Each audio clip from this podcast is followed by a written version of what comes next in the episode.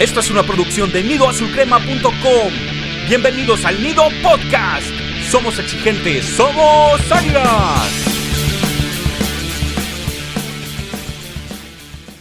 Hola comunidad Azul Crema, bienvenidos al décimo episodio de la cuarta temporada del Nido Podcast, traídos a ustedes por sus amigos de su página favorita, nidoazulcrema.com.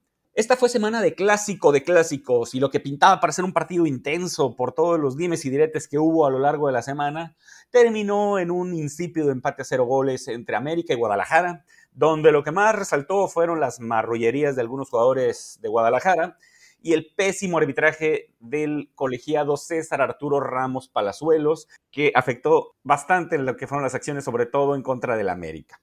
Pero antes de entrar a fondo del análisis del partido y algunos otros detalles, eh, quiero saludar a los muchachos del staff, Charlie y Slash. ¿Cómo están, muchachos? ¿Qué tal, Beister? ¿Qué tal, Slash? Un gusto. Lastimosamente no estamos contentos. Al contrario, estamos un poquito más que enojados. Creo que más enojados que cuando se cayó contra el Toluca. Pero bueno, ya habrá tiempo para discutir el partido. Pero como siempre, un gusto platicar con ustedes. ¿Qué tal muchachos? Creo que la palabra que estamos buscando es decepcionados porque parecía que nos encaminábamos a un campeonato muy tranquilo y después de dos, podemos eh, etiquetarlos como tropezones, pues queda claro que hay muchísimo que trabajar si queremos levantar el título al final del año. Y de eso vamos a estar platicando largo y tendido el día de hoy. Así es, y pues en este caso vamos a dedicar ahora sí que todo nuestro tiempo a hablar de lo que fue el clásico de clásicos, y no solo nosotros, sino que vamos a incluir unas cápsulas de los otros miembros del staff, nuestros colaboradores, Pete y A Torres, que vamos a ver qué nos dijeron respecto al empate a cero goles entre América y Guadalajara. El clásico nacional fue verdaderamente malo para la América. Demostraron muchas carencias, sobre todo en el ataque. Generaron realmente muy poco ante un equipo que sí mostró mucho ímpetu y mucho corazón, pero la verdad es que no era el rival que se podía esperar para que la América tuviera tantos problemas. La verdad es que el tridente conformado por Laines, Roger Martínez y Henry Martin queda mucho a que deber y demuestra que la América necesita no solamente un extremo derecho, necesita los dos extremos y un centro delantero. Ah, esperemos que con el tiempo y el trabajo a ver si alcanza para ganar al menos la CONCACAF, pero yo la verdad en este momento sí lo veo muy complicado. Un saludo a todos. Compañeros de Nido Podcast, ¿cómo están? Resultado vergonzoso en el Clásico Nacional. América tenía que sacar los tres puntos en la cancha del Estadio Azteca. No se dio. Eh, de los hombres de ataque, el día de ayer no se hizo ninguno. Henry Martín, ni Roger Martínez, que se la pasó hablando toda la semana, excepto en la cancha. Henry con esta barbaridad de si América me pide firmar eternamente, lo hago. Espero que no se lo soliciten nunca. Y Federico Viñas, ¿no? Siendo el Federico Viñas de los últimos meses con el equipo americanista terrible partido por parte de Salvador Reyes, con una jugada muy al límite ahí, donde eh, se pudo ir al bar y revisar una mano aparente que cometió ahí dentro del área americanista, pero bueno, el bar, el bar no funcionó absolutamente para nada de ninguno de los dos lados. Jorge Sánchez con uno de los partidos más aceptables que ha tenido con América, hasta ahí aceptable lo de ayer para, para Sánchez, pero de destacar negativamente lo del 10, lo de Cordovita en el encuentro del Clásico Nacional. Creo yo que cuando el número 10 de la América es mexicano, también debe ser el 10 de la selección mexicana. Y Cordovita no tiene en este momento las capacidades para tener esa etiqueta. Fue un mal partido ayer. Entra en el segundo tiempo. Fidalgo hace lo que puede con lo que tiene alrededor. Pero sí, se espera más de, de Córdoba por ser un elemento pues de sangre azul crema y al final no responde en nada a la ofensiva. Aún así, se continúa de líder. Saludos, saludos amigos de Nido Podcast. Pues después de haber escuchado los comentarios de Pitia Torres, ahora sí vamos a entrar nosotros a lo que es el debate, los detalles sobre este partido 0 por 0 entre América y Guadalajara. Mucho se habló durante toda la semana que si América iba a mantener la jetatura que ha tenido últimamente, que si Chivas iba a sacar su orgullo, su puesto y iba a revertir los pronósticos. Todo quedó en habladurías, en el campo muy poco, muy poco se vio. Muchas patadas, mucha marrullería, sobre todo por parte de Guadalajara. Un mal arbitraje también, que aparte de lo que ya mencionó a Torres sobre una posible mano que no se le marcó a, Salvador Reyes también hubo un par de expulsiones que no se marcaron en contra de Guadalajara, pero a fin de cuentas, eh, los que deberían haber sido los verdaderos protagonistas brillaron por su ausencia. Hay jugadores que corroboramos están en un muy mal momento. El barco en el que ustedes dos estaban subidos, ese tal rollerismo, el barco del rollerismo está callando horrible, está hundiéndose, no, no, no tiene nada que hacer, lo está demostrando. Volvió el viejo y el más conocido Roger, ese apático, que bueno, ya hablaremos más a fondo cuando estemos analizando línea por línea, pero definitivamente fue un partido pobre, pobre de espectáculo, pocas llegadas, algunas que creo yo que fueron las más claras fueron por parte eh, de América, un cabezazo ahí de Henry Martín al final. Guadalajara tuvo también sus oportunidades que desperdició, Ochoa tuvo un par de buenas intervenciones, pero a fin de cuentas la gente que fue al estadio, como tú Charlie, que ahí anduviste, nuestro corresponsal en cancha, salieron muy decepcionados, al igual que muchos de los que vimos a través de la televisión este infumable espectáculo de dos horas. ¿Cómo vieron ustedes el partido, muchachos? Pues sí, tienes razón, la verdad es que fue un poco extraño ver el estadio con tanta gente. Se dice que hubo como 60 mil personas. Ya no me acordaba cómo era estar entre tanto entre tanta gente y el tráfico para salir. Pues bueno, ya es algo que, que no se extraña. Pero bueno, ya hablando del encuentro, creo que sí eh, decepcionó un poco porque como siempre esperábamos eh, que el América aprovechara unas chivas que llegan siempre como víctima y siempre se nos atragantan. No sé por qué seguimos esperando que el América algún día devuelva ese 5-0, es algo que yo creo que no va a pasar. Pero bueno, estábamos todos ilusionados. Como bien dices, Roger eh, habló más. Eh, la que yo no, no entiendo esos jugadores que en la semana hablan y hablan y hablan y en el salen a caminar en, en la cancha. Y a diferencia de lo que comenta este, nuestro compañero A Torres, que si no lo conocen es el de, fue el del segundo audio, donde dice que Chava tuvo un mal partido, no estoy tan de acuerdo. Sí comparto con, tanto con Pitt como con A Torres que eh, a, a, nivel ofensivo no tenemos tanta chispa como quisiéramos pero aún así se pudo haber ganado el partido. Y lo que yo sí que difiero un poco con lo que he escuchado que, que han platicado ustedes durante, cuando estábamos chateando durante el partido y ahorita antes de la grabación, y lo que he escuchado en radio y en tele, eh, yo creo que no, o sea, no fue un partido aburrido, fue un partido jugado al nivel de los que estaban en la cancha. O sea, Chivas es malísimo, lo comprobó, pero dio todo lo que tenía que dar y el América jugó pues con lo que tiene, ¿no? Ya hablaremos más adelante de la, de la situación de Solari y línea por línea, pero la verdad que a mí no se me hizo un partido aburrido, sí fue un partido sufrido, sobre todo el primer tiempo, y ahí andábamos ahí eh, sufriendo cada vez que la defensa perdía el balón, pero creo que en el nivel que hay de estos jugadores, de los 22, más los cinco cambios que entraron de Chivas, atajó Peralta, y los tres cambios del América, creo que no se podía esperar más, ¿no? Ese nivel que hay, ya lo comenté la semana pasada, lo comenté en la una columna que hice para Queso Total sobre Ochoa. A todos nos gustaría ver partidos nivel Real Madrid-Barcelona, pero no lo hay, ¿no? Aquí no es la Champions y creo que el nivel sí no fue muy espectacular, pero creo que tampoco fue un partido totalmente aburrido y verdad que nos hubiera gustado ganar, pero creo que fue un partido jugado dentro de la calidad que había en el campo. Pues ya lo dijeron todos muchachos, el América no tiene ofensiva, es un equipo triste, es, raquítico, en la nota de las calificaciones está bastante bien explicado cómo Solari está haciendo magia en un equipo que no tiene línea ofensiva. Em, siento que a, Henry, por ejemplo, tiene mucho hate, pero el tipo hace poco marcó su gol 50, si no estoy mal, y en todo este tiempo no han habido volantes que le surtan de balones. Digo, yo sé que no es el mejor delantero de la historia que hemos tenido, pero realmente cuántas oportunidades tiene, o sea, son muy pocas, son a cuentagotas y, de esos 50 tantos que ha hecho, o sea, realmente cuántos ha fallado.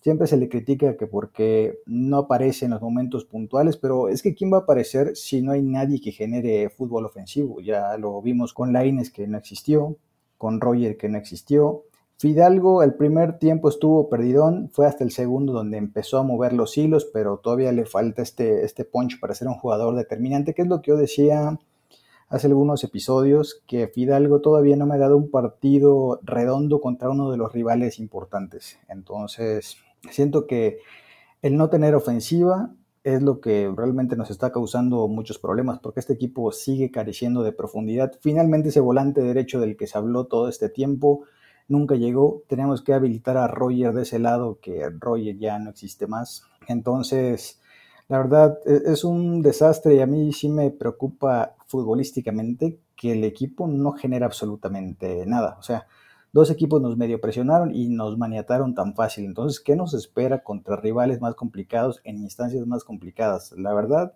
si Solari no reinventa esta parte ofensiva, los, tres creativos supuestamente, vamos a seguir pasando muchos problemas a lo largo del campeonato, muchachos.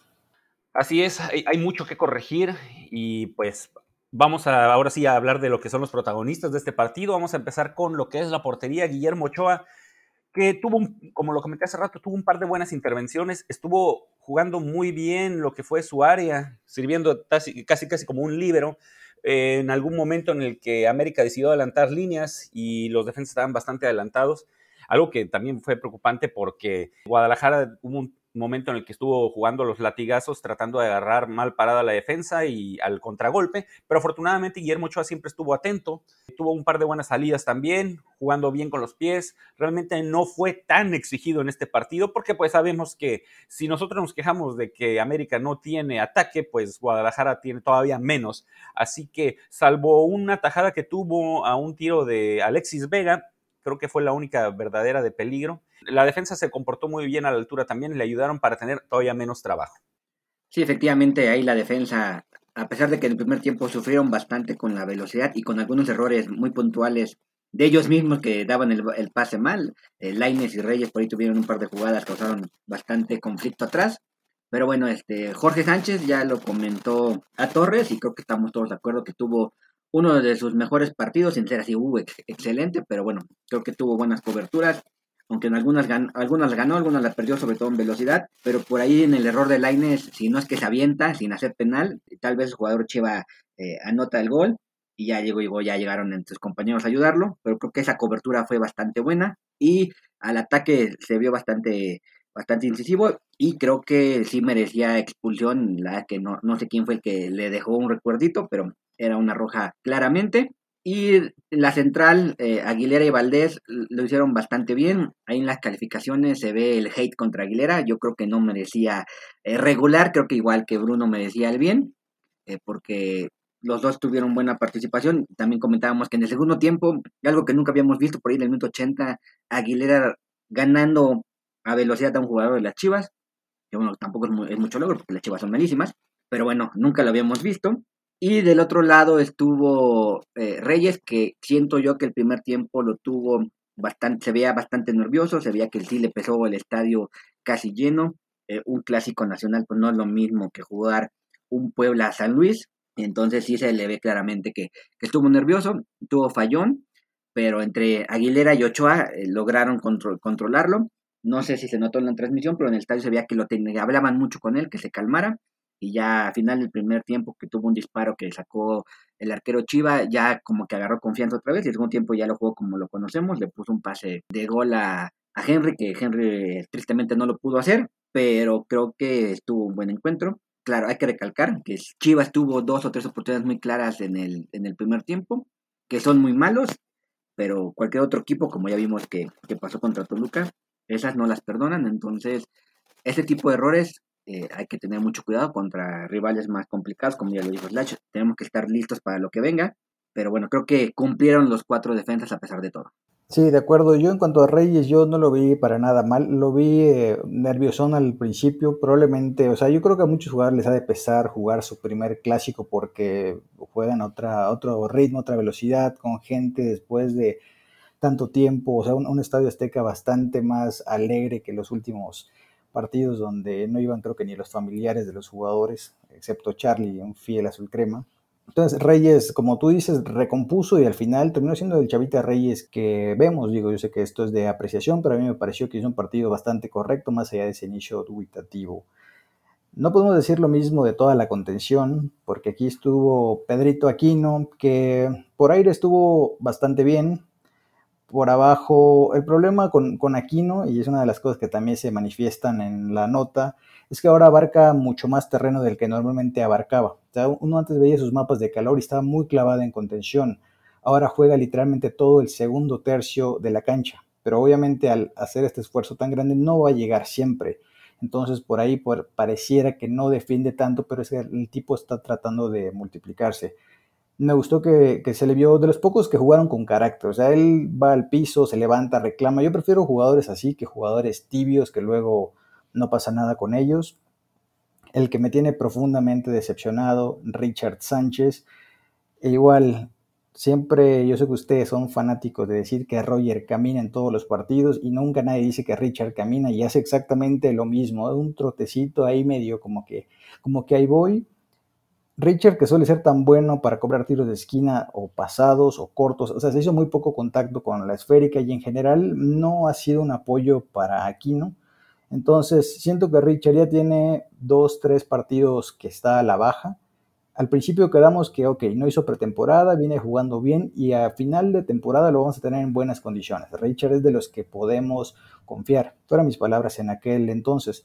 Pero ya después de estos tres partidos, yo sí lo pondría en la banca y le daría una oportunidad a Madrigal, pero sin drama alguno. O sea, no, ningún jugador puede sentirse intocable porque entonces empiezan a estar de divos y eso pues no puede ser. Y hablando de intocables, el que pasan las fechas y sigue estando fijo en, las, en lo que son las alineaciones es Mauro Laines. No sabemos si tiene ahí, está padrinado ahí por Santiago Solari, esperemos que no, pero pasan los partidos y sigue cada vez ofreciendo menos. Sí, el derroche físico se agradece, el sacrificio, pero ya no pesa. Realmente cada vez sus centros son menos frecuentes y menos precisos. Ya no está, no está ayudando para nada al ataque. Y ahora incluso se está volviendo un problema en la defensa, porque en los últimos partidos ha perdido balones que casi casi terminan en gol. Recordemos que contra Toluca, la que falló clarísima Alexis Canelo fue un balón que perdió Mauro Laines. Así que es, junto con Richard Sánchez, es otro que está pidiendo banca a gritos. Y esperemos que Santiago Solari se ponga los pantalones y lo deje en la banca. Que para lo que está aportando ahorita Laines, lo puede hacer cualquier otra persona. Sobre Laines, eh, perdón por interrumpirte, este, Beister. Creo que la ventaja que tiene a los ojos de Solari, que no comparto, es que es disciplinado tácticamente, ¿no? Si le dices corre de aquí para acá, lo va a hacer mil veces, y cuando llegues acá haces centro o haces tu recorte y centras, o sea, como que se me hace que es como robot, ¿no? O sea, lo que le pidan, lo va a hacer sin quejarse. Y creo que el tema de Richard también va por ahí, porque eh, no hay otra explicación para que sigan siendo titulares.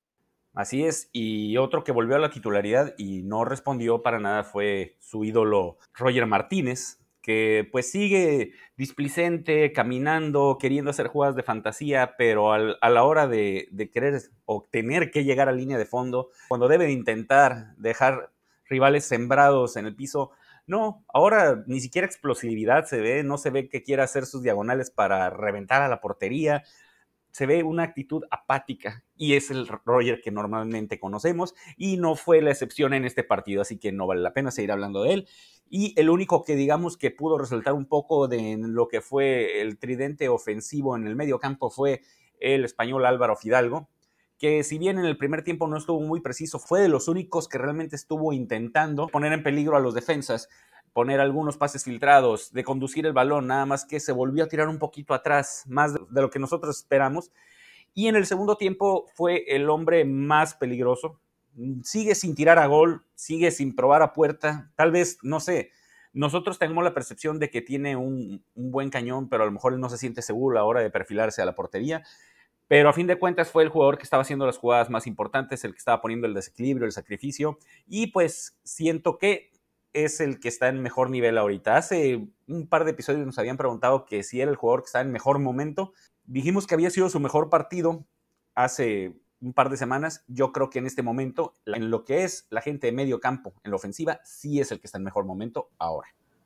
Será el menos peor, porque Fidalgo, ¿se acuerdan de dónde surgió este mote de Zinedine Fidalgo? Fue en un clásico, una ruleta y un disparo que casi se clava al ángulo de ahí surgió el mote. Y eso me hubiera gustado ver en este partido, pero no sucedió de esa manera. O sea, él al segundo tiempo intentó ya arrastrar la esférica, pero como que cuando llega a, tres cuartos prefiere soltarla a un intrascendente Córdoba o Benedetti o Laines, quien esté por ahí, en vez de ser él el que trate de dar la profundidad. De ahí es que le sigo pidiendo esta Fidalgo. Se tiene que seguir evolucionando en su fútbol. Y de Roger, pues muy fácil hacer leña del árbol caído como Beister, claro, con, el resultado en mano es muy fácil apalear a cualquiera. Recordemos que el barco del royerismo surgió cuando el tipo eh, revivió eh, con Solari y estuvo 3, 4 meses espectacular, hasta que volvió a comer banca y ya de plano, como que no le gustó esto de que lo estén banqueando y poniéndolo según el partido, de ahí que Roger seguro ya perdió toda motivación y listo. Entonces yo creo que ocupa que lo vuelvas a papachar entonces, Slash. Entonces sigue defendiéndolo. Pues hay, por el equipo hay que hacer lo que hay que hacer, mi querido Beister. No, no, estar apaleando y con el resultado de, ay, ya ven, yo se los dije y nunca creí. En el fútbol hay que creer, hay que apostar y si sale mal, pues bueno, pero se apostó, hay que comprometerse, cosa que, como tú comprenderás, no todos hacen. No, yo si hay alguien, si hay alguien comprometido con esta causa soy yo. Lamentablemente yo no puedo estar en el campo, sino otra cosa sería. La vieja rodilla. Yo creo que, que, el tema de Roger es que lo apapacharon demasiado en Colombia. No sé si allá llega y dicen ya llegó el, el, Mesías de los Mesías. Porque siempre que va a selección regresa, regresa el Roger que ya conocemos. Y no sé qué le vendan allá. No sé qué le diga a su representante. No sé qué le diga a su mamá. Pero ya que ya no vaya a Colombia, por favor. Y sobre lo que comentas, Slash de Fidalgo. Yo estoy de acuerdo con Beister. Es un crack eh, merece. Yo nunca dije los... que sea un crack. Nunca dije que fuera un crack. Todas las, la grabación. todas las alabanzas que le acaba de decir, estoy de acuerdo. Pero si vemos otra vez el partido, alguien que tenga un ratito de tiempo podrá ver que se perdieron N jugadas entre Sánchez, Córdoba y Fidalgo del lado derecho, que se juntan ahí cerca del tiro de esquina y te dan tres pasecitos. Y luego uno intenta desbordar y no pasa nada. Eh, creo que sí está faltando un poquito de idea para romper eh, los candados que le ponen a Solari en el Azteca, pero sí, o sea, muchas veces se juntan los tres ahí y, no, y de tres no logran hacer un buen pase. De hecho, una jugada, no sé si, si la habrán apreciado, iba a cobrar Richard Sánchez y Fidalgo amaga con acercarse rapidito, desesperado para que se la dé y juegue rápido, y Richard en la boba, atándose las agujetas, y, Fidalgo desesperado de, o sea, con este no puedo, o sea, eso habla de un desconectado Richard con un Fidalgo que si bien no tiene este poncho ofensivo del que hablamos, eh, por lo menos estaba conectado en el partido. O sea, se ven en sus miradas, en sus gestos, quién sí está y quién no está. Y la verdad, Richard, decepcionante al igual que, que varios. Y hubo una jugada por ahí que le filtró a Córdoba, que Córdoba no llegó, que también era una jugada así, de esas que muchas veces le vimos a Menés, que nadie le entendía. Este, que sí, había jugadores que estaban en otro canal, ¿no? Exacto, para los europeos debe ser frustrante que aquí pareciera que no se comprende el concepto de, de pase al, al, espacio, al hueco. Entonces, sí, sí, me acuerdo de esa jugada. Y para cerrar con los titulares, hablamos de Henry, pues ahí tuvo un cabezazo a centro de, de Jorge, que estaba agarrando casi a contrapié a Gudiño, que alcanzó a reaccionar, tal vez siendo un poquito más exigentes, un poquito más cruzada y esa termina adentro y la otra que igual la alcanzó a jalar, pero ya no alcanzó a dar el punterazo. Me parece que Henry es un jugador, vamos a llamarle medio incomprendido, o sea, no es el peor, pero siento que mucha gente, porque no es Chucho, porque no es Cabañas, tiene, tiene un hate extra que no siento que se merezca. A mí me parece que es un buen tipo que puede jugar en el América, es cumplidor, llamémosle que es un verdadero cumplidor, pero sin balones. Si, hoy traemos a, a, Lewandowski, igual va a hacer dos goles en la temporada porque nadie le da balones. Eso es lo que me gustaría que a veces se entienda, porque es muy fácil decir, necesitamos un nuevo centro delantero. Sí, pero ¿quién le va a surtir balones? Laines, Roger, Córdoba, o sea, ¿quién? Y ese es un poco el tema de lo que pasa con Henry. Yo creo que en otro equipo con más explosión hacia el frente llevaría muchos más goles que los que llevan el América hoy día, pero fácil. Y bueno, sí, ya pasamos a, a los hombres que se supone que, que iban a ayudar a, a, salvar el barco. Nada más no sé si se dieron cuenta y se me hizo muy extraño en esta época moderna de cinco cambios. Cuando se hizo el tercer cambio, los, todos los jugadores de banca se fueron a sentar y quedaban ahí como seis minutos todavía. Entonces se me hizo muy raro porque pues, o sea, no es que necesario que hagas todos los cambios, pero qué tal si alguien se lesionaba. De hecho, por ahí Fidalgo tuvo calambres y ya no había nadie calentando. Pero bueno, este entró el, el 10, como dijo a Torres, Córdoba, que no hizo. El iceberg. El, el iceberg. Sí. No sé si, si, vieron este Game of Thrones, de los caminantes, de esos de que vivían del lado de donde hacía mucho frío. Eso es, es un caminante de hielo, el buen Córdoba. El Yeti. Se nos quedó. Exactamente, se nos quedó en Tokio, nos mandaron un Android de versión pirata porque no, no entiendo qué pasa ahí. Y si no hizo nada, se, como siempre se escondió en, en, la banda derecha, toquecitos intrascendentes, desbordes que no llegaban a nada. No creo que fue, no, no creo que haya sido el mejor partido de, de Córdoba, sin dudas. Cuando más lo necesitamos, está desapareciendo, como sucedió contra cuando en las Olimpiadas que la selección lo necesitaba contra Brasil y no hizo absolutamente nada. Por otro lado, entró Viñas, que creo que tuvo un partido mejor que el de la semana pasada.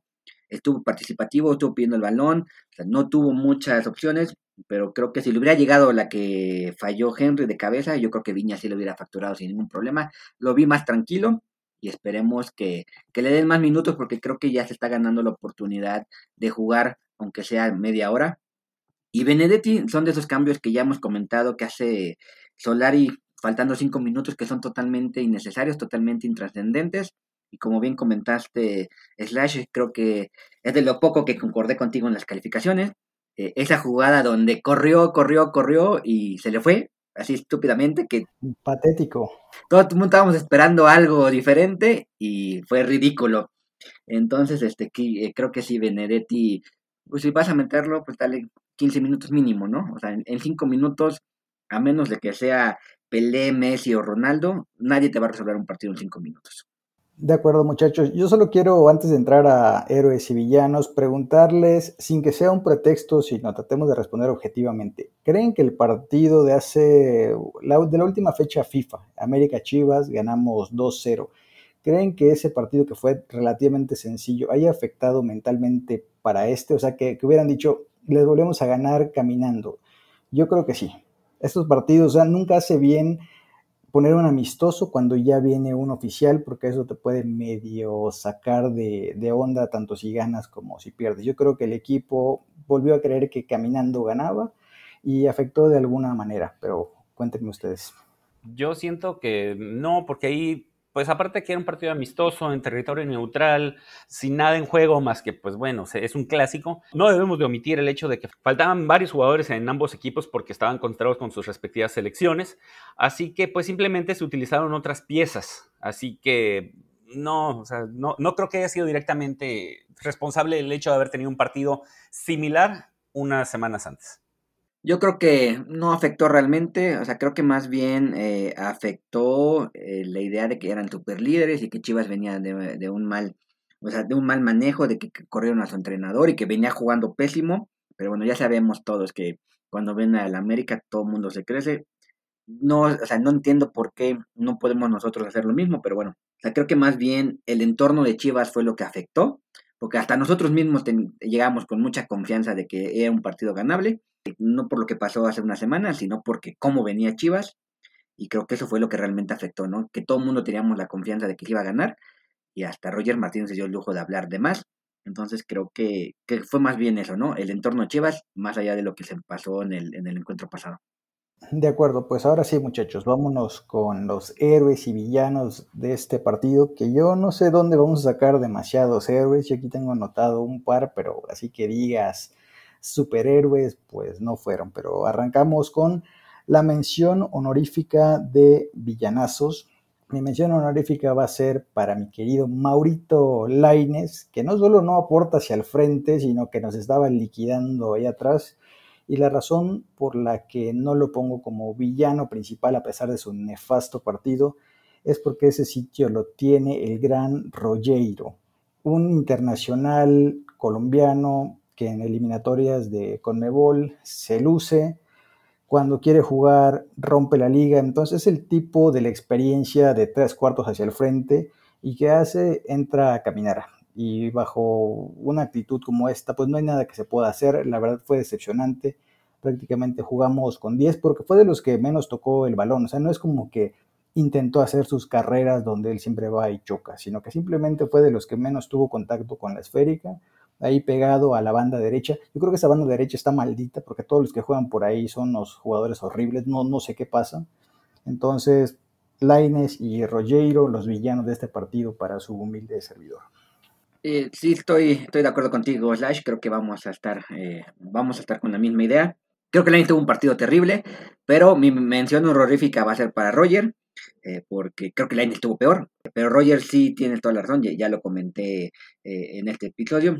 La verdad es que le hace muy mal eh, ser seleccionado colombiano. Y eh, hablar de más, la semana, o terrible, ¿no? O sea, fue terrible su actuación. Cuando esperábamos que iba a salir a romperse la cara, para refrendar sus palabras en la cancha, hizo todo lo contrario. Y para colmo sale enojado.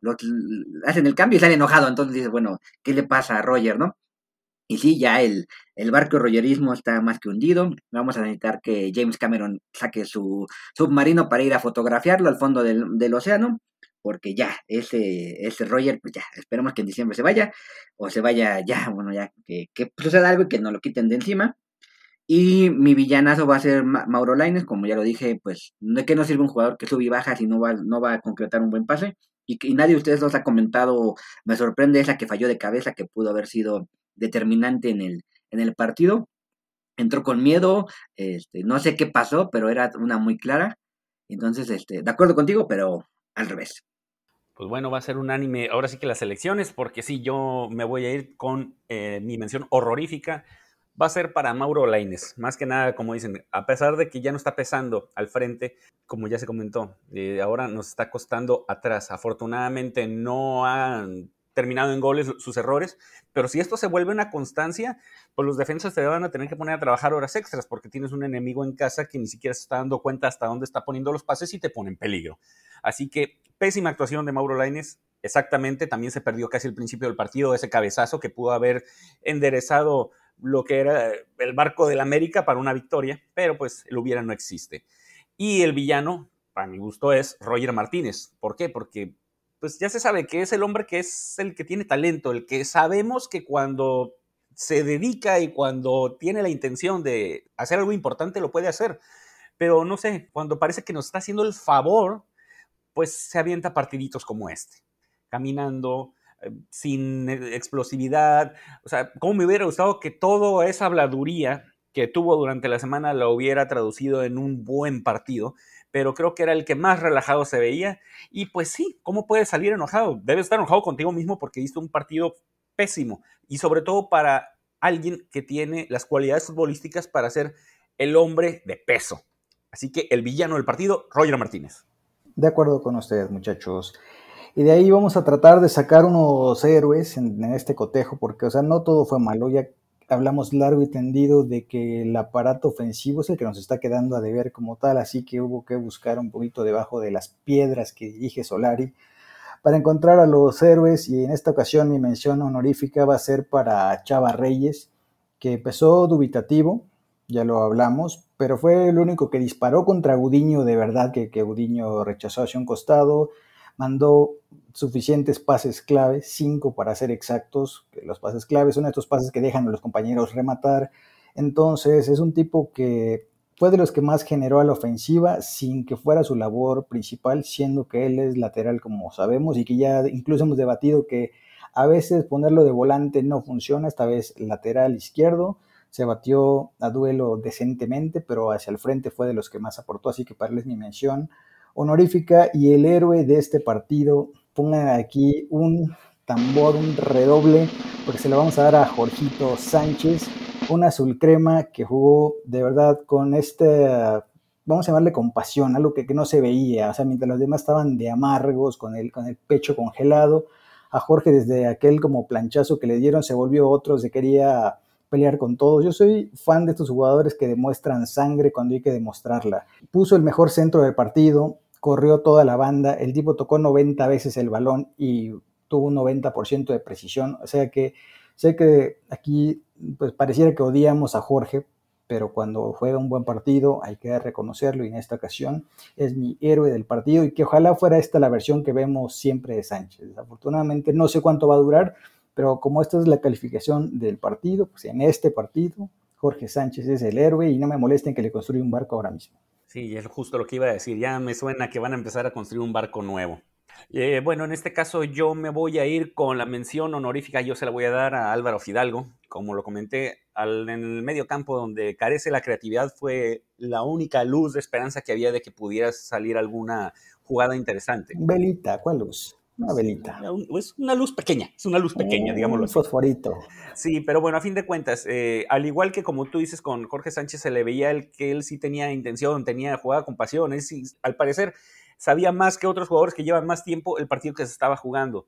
no estuvo muy fino el primer tiempo, en el segundo se trató de involucrar más con sus compañeros. Lamentablemente no le entendían muchas de las ideas de lo que él trataba de generar en, a la ofensiva, pero por eh, su intensidad y ahora sí que por el desequilibrio que intentó poner es mi mención honorífica y voy a compartir contigo en este caso el héroe del partido por este partido, por este partido, Jorge Sánchez. Mis respetos. Ven al barquito de Jorge. Un botecito. A la lanchita. A la lanchita. salvavidas. no, no, no. Yo no me subo a barcos. Ahorita nada más estoy con el barco del solarismo y nada más. Pero en este caso, Jorge Sánchez, eh, sí, efectivamente, sabemos que él eh, batalla mucho con jugadores hábiles. En este caso, pues como sabemos de que los jugadores de Guadalajara pues no, no están en buen momento, tal vez fue una preocupación menos para él. Pero hizo gala ahora sí de que lo que es su mayor virtud, que es el atleticismo, su velocidad, cuando agarraban mal parada a sus compañeros en la central, pues él hacía el esfuerzo sobrehumano de llegar y tuvo mucha ida y vuelta, no cometió un error de los gestos que nos tiene acostumbrado, se le vio más atento, se le vio con sangre hirviendo en las venas y esperemos que sea el inicio de una buena y la mejor versión de Jorge Sánchez, porque sabemos de que si él no está, pues la Jun tampoco ofrece ninguna garantía por la lateral derecha. Vaya sorpresa, no lo puedo creer. Pero bueno, sí, Sánchez tuvo un buen partido. Pero yo voy a aplicar un Baster y voy a dar dos menciones y no voy a dar ningún MVP. No, porque, no, no, porque no creo, no creo, la verdad que me cuesta mucho trabajo decir este fue el mejor de todos, pero yo creo que sí hubo dos o tres que, que medio asomaron la cabeza y creo que sí uno es Fidalgo. Puedes decir que es el menos peor. El menos peor, exactamente. Bueno, entonces mi primera mención es para Fidalgo. Creo que sí, el primer tiempo, como casi todos los del equipo, lo tuvieron ahí medio, medio complicado, pero en el segundo tiempo se le vio correr por todos lados, izquierda, derecha, en el centro, ya pidiendo el balón, eh, desesperado para que alguien hiciera algo diferente junto con él. Pero, pero bueno, desgraciadamente no, no hubo el gol que queríamos, pero creo que Fidalgo tuvo un buen partido. Y Reyes, eh, hay que, sí, eh, se los comentaba durante el partido, creo que Reyes estaba jugando un mal partido, pero eso de levantarse en un escenario tan complicado como un clásico, con un estadio casi lleno, pocos jugadores hemos visto que, aprenden de un error y, inmediatamente recuperan, entonces creo que ese carácter que está demostrando Reyes eh, lo lleva a tener la segunda mención de, de, de este partido. Ya no diré más porque ahora resulta que Jorge Sánchez es el salvador de la patria lo, que hace el hate, que, que, ni en un partido podamos reconocer. O sea, a mí me, me, dicen hater de Aguilera que porque no le reconozco y otros no ven la cola. Es que lo eres, Slash, eres lo eres. Igual que ustedes, muchachos. Ahora resulta que ustedes son fanáticos de Aguilera. También tiene su lanchita por ahí escondida. Ok. No, no, bueno, Charlie sabemos que hasta su foto con Aguilera sonriente y con una sonrisa que parece el guasón. E-, eso desde los nido asados era, ¿eh? O sea, ya, tiene rato ese, esa aventura. Lanchita, lanchita de fondo de cristal. Ahora, antes de entrar a lo que son las preguntas y los comentarios de la comunidad Azul Crema, vamos a escuchar información de Acceso Total. ¿Ya conoces Acceso Total?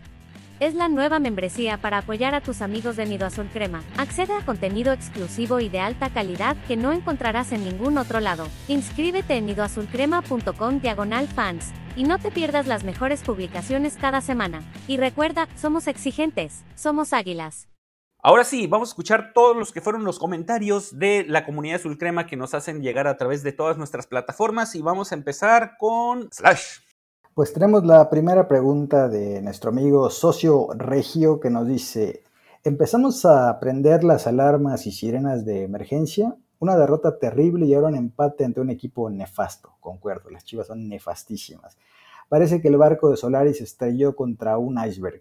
Bueno, esto me parece un poquito una exageración, como que ya de pronto estamos como para pelear el descenso, ¿no? Que, no existe, pero no me gusta ese dramatismo en el que a veces se cae. O sea, yo puedo entender la molestia, o sea, si alguien terminó fastidiado del partido de ayer fue su, su servilleta, pero creo que más bien estamos viendo un poquito la realidad del equipo en cuanto a generación, o sea, nos falta juego. Hoy nos podría dirigir Guardiola, Klopp, Mourinho, el estilo que les guste y vamos a seguir sin tipos que sepan crearle oportunidades al centro delantero. Entonces lo que hay que hacer, bajo mi punto de vista y que ya mencioné hace rato, es que Solari tiene que tratar de reinventar el juego ofensivo, porque está claro que sus gitanos el próximo partido salen inspirados y juegan como los dioses del fútbol y parece que no pasa nada, pero luego se nos pierden tres partidos. Entonces aquí el problema es ganar consistencia y aquí es donde Solari va a tener que utilizar el recurso de mandarlos a la banca si es necesario para poder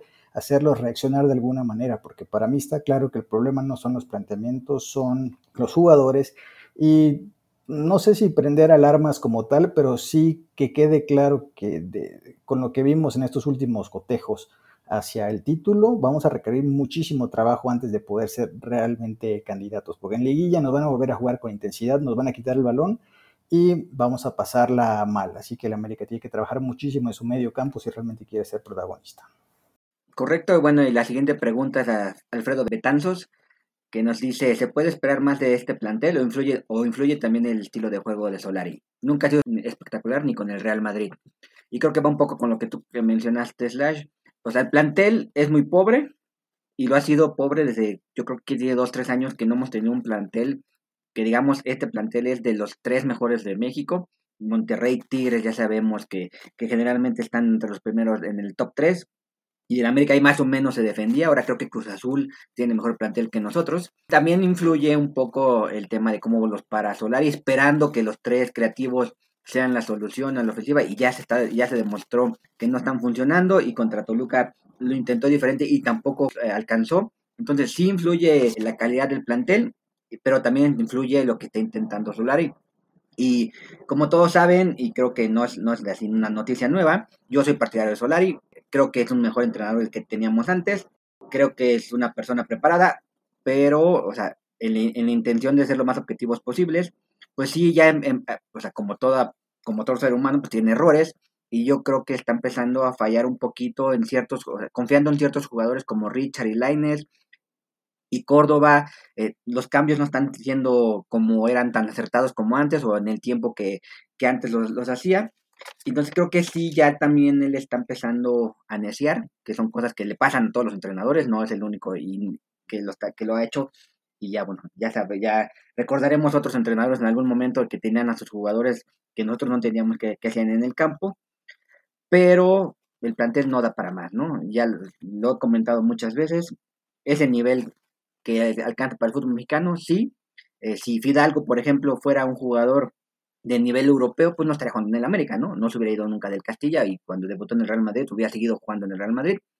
Entonces, tenemos poco material humano y creo que ya está empezando un poquito Solari a no saberlo manejar y esperemos que aprenda, como dice Slash, y los que tengan que ir la banca vayan a la banca y los que entren como Madrigal y los este, monos y todos esos que están por ahí, pues demuestran cierto amor propio, pero creo que sí, este, no prender alarmas, pero ya un llamado de atención si ya es necesario.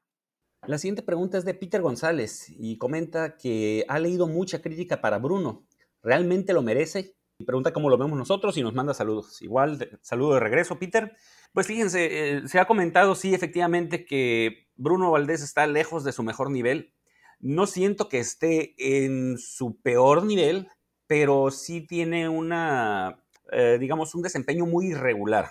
Como por ejemplo, en este partido ganó prácticamente todo por arriba, tuvo un buen partido, se podría decir, pero ya vimos como contra Toluca se hizo agua la defensa y gran parte fue culpa de, Bruno Valdés, que a ojo de nosotros y de muchas personas es el hombre de seguridad de la defensa, es el hombre de más trayectoria en la defensa y es quien te debe de solucionar, no, no quien te debe crear más problemas y sobre todo en una zona que es tan, tan delicada como es la defensa central. Así que aquí somos críticos siempre. Rara vez nos consentimos a, ciertos jugadores porque cuando tienen un buen partido, como en este caso Jorge Sánchez tuvo un partido, se le reconoce, pero cuando un buen jugador, que normalmente estamos acostumbrados a verlo como un bastión, en este caso la defensa, como Bruno Valdés, cuando tiene un partido malo, se le tiene que criticar no podemos ir, dejarnos siempre con la imagen de que es bueno y siempre va a ser bueno y nunca va a cometer errores. Así que Bruno Valdés tiene que trabajar mucho todavía para regresar a su mejor nivel, porque ya ni siquiera, recuerden cuando era el goleador, ya ni siquiera mete goles de cabeza, ya no genera peligro eh, cuando se incorpora al ataque y ya no es el hombre tan, tan, tan fiable y tan seguro en la defensa. Así que, pues, no es crítica, no es hate, sino es la realidad del paraguayo. Ahora que, se toca el tema de Bruno, tuvo una de las últimas en un cabezazo a saque de esquina que le sacó Udiño, que esa era la esperanza para llevarnos los tres puntos del buen Bruno. Pero claro que se extraían sus goles, porque por lo menos hacía dos, tres golecitos por, temporada. Ahorita no, se ve como por dónde, pero lo principal es que, que atrás recomponga. La siguiente pregunta de nuestro amigo Raúl Arismendi nos dice, es momento de dar una sacudida al 11 inicial, ¿a quién ponen? Postdata, maldito el que empezó a construir el barco de Roger. Así que Charlie, maldita sea la hora en la que decidiste crear ese barco y que maldita sea la hora en que yo me subí y maldita sea la hora en la que Beister decidió jugar con el resultado hermano nada más. Entonces... Yo sé lo que digo, por eso no me subo a esos barquitos con piso de cristal. Yo cuando llegué ese barco ya estaba hecho, así que no me echen la culpa ahora resulta que no, se quieren hacer cargo de, sus creaciones, muchachos. Yo soy muchacho sin Fidalgo, aunque a veces me decepcione, pero siempre en ese barco. Qué irresponsable, Charlie, ¿eh? qué irresponsable. Y bueno, con respecto a lo que dice Raúl, eh, bueno, es que sí, el 11 inicial merece una sacudida, pero no en todos los niveles. Cambios para mí, dar una oportunidad a Madrigal a cambio de Richard. Del lado izquierdo, si no está Laines, es que quién. De hecho, en este partido fue clarísimo que Laines empezó a jugar a veces como, como si fuera una especie de segundo delantero y Fidalgo ya se clavó del lado izquierdo, que ya le hemos analizado antes que Fidalgo siempre le encanta pegarse de ese lado. Entonces yo creo que sería buena idea meter a Fidalgo del lado izquierdo hacia el centro. No sé si, si volver a probar con Córdoba, porque a quién más. O sea, vamos a poner al mono Osuna, que según sus estadísticas puede jugar como creativo, porque, o sea, opciones no hay más. Está Karel Campos, está Benedetti, pero Benedetti no puede ni conducir un balón él solito porque se tropieza. O sea, esa jugada fue horrible, casi aviento el control al, televisor, porque era la última, allí se veía promisoria y esta ridiculez. Entonces, del lado derecho aquí vamos a poner otra vez a Roger, otra vez a Benedetti, o sea, ¿a quién ponemos? el tema no es mover o no a los titulares, sino a quién vas a poner. Y adelante, juegue Viñas, juegue Henry, juegue Cristiano, Messi, nadie va a hacer goles porque en este equipo nadie genera fútbol, así que nos veo un poco limitados para hacer opciones, eh, opciones de cambio. Y hablando de Laines, este, Felo SGB nos pregunta, ¿Laines ya merece banca? Yo creo que no, yo creo que Laines puede ser titular en el Necaxa perfectamente, en el América no tiene nada que hacer. Conciso, conciso, así debe de ser. La siguiente pregunta es una pregunta doble de nuestros amigos Sone Knox y García. Primero Sone pregunta que qué pasa con Córdoba y García comenta que si le queda grande la 10. Bueno, ya hemos hablado largo y tendido de, Córdoba. Eh, coincidimos de que después de tener unos buenos Juegos Olímpicos, su talento lo dejó allá en Tokio y llegó muy agrandado aquí al América, sintiéndose que sin hacer absolutamente nada iba a ser titular, porque realmente pues, ¿qué ha hecho? Fuera del gol que hizo cuando regresó, no ha hecho gran cosa. Sabemos que cuando tiene el balón en los pies, tiene mucho talento, en cualquiera de los dos pies. El problema es de que, pues como ya lo hemos bautizado como el iceberg, tiene frío el pecho, frío el corazón y nunca se decide hacer lo que realmente un número 10 debería hacer, que es crear, generar, poner la dosis de talento. De que le está quedando grande la 10, pues si tomamos en cuenta de quién fue el último 10 antes de él, pues digamos que se está abaratando mucho esa camiseta. Creo que desde el gran Cuauhtémoc Blanco, el, gran Salvador... Desde Osvaldito. Desde incluso Salvador Cabañas, eh, un jugador con la, con la número 10 no ha sido un jugador determinante. Sí, Osvaldito tal vez tuvo, fue un jugador cumplidor, pero no es un número 10, no es un número 10. Yo creo que no está perdido, es muy joven todavía, pero ya no tan joven como para disculparle actuaciones como las que ha tenido. Ya está entrando en una temprana madurez como futbolista y siento que tiene todavía muchísimo que ofrecer. Y si no lo ofrece aquí, en el América, menos lo va a hacer en Europa. Y bueno, ya la última pregunta es de, nuestro compañero José Pérez. Y solo dice, va a ser una sola pregunta y que se le puede exigir más a Solari. Pues desde el día uno se le debe exigir al entrenador del América. Yo creo que sí, se le debe exigir ganar la Conca Champions y se le debe exigir llegar a la final de la liga por lo menos. Y, si no, pues ganarla, ¿no? De igual forma, siempre se le ha exigido y pues no es que se le exija más, es que siempre se le exige al máximo. América, sea el entrenador que sea el que esté en la banca, se le exige el campeonato. Ya las formas pues ya pueden variar, pero mientras se consigue el campeonato, tanto de Conca Champions como el de la liga, es el resultado que todos deseamos y lo que debe de presentar Solari. Pues a mí esta pregunta me parece que va más sobre el estilo de que el entrenador siempre es la solución absolutamente a todo. Y no, no creo que ese sea el caso. La exigencia la tiene el Club América, esté quien esté como institución. La Solari tiene una chamba que es tratar de proponer los partidos y los jugadores tienen otra chamba que es la de ejecutar y Santiago Baños tiene otra chamba que es la de tratar de reforzar al plantel. Entonces me suena muy simplista decir que si se le puede exigir más a Solari o no. O sea, ¿alguien ha visto a Solari estar de vago, estar saliendo en shows o algo diferente a estar trabajando? O sea, el tipo está haciendo lo humanamente posible con este plantel que está súper limitado. Entonces la exigencia para mí es para el Club América como tal, no solo para el entrenador, porque ya les digo, quitamos a Solari, traemos a Jürgen Klopp y cuando vea el plantel se va a querer morir. Entonces esto es más de institución, no es de un solo personaje como tal. Bien, con esto vamos a dar por terminado este episodio del Nido Podcast.